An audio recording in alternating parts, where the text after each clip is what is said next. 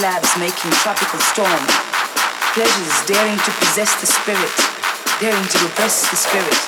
When it's affection, design, devotion, tract, it's attractive. The materialisms, daytime televisions, rewriting their histories, manufacturing destiny, exposing mysteries overriding the download of our ancient memory. What is this? Round table, think tanking, black and white scenery, juxtaposed analogies, paradox reasoning in these academic theories, intimidating bedtime stories, campfires, pharmaceutical prescriptions, education systems, aesthetics and plastics.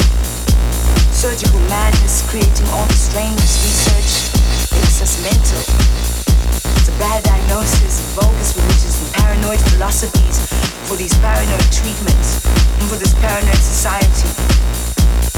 See them trying to manage minds of man man-made possessions, their exclusivity. Clauses from heaven.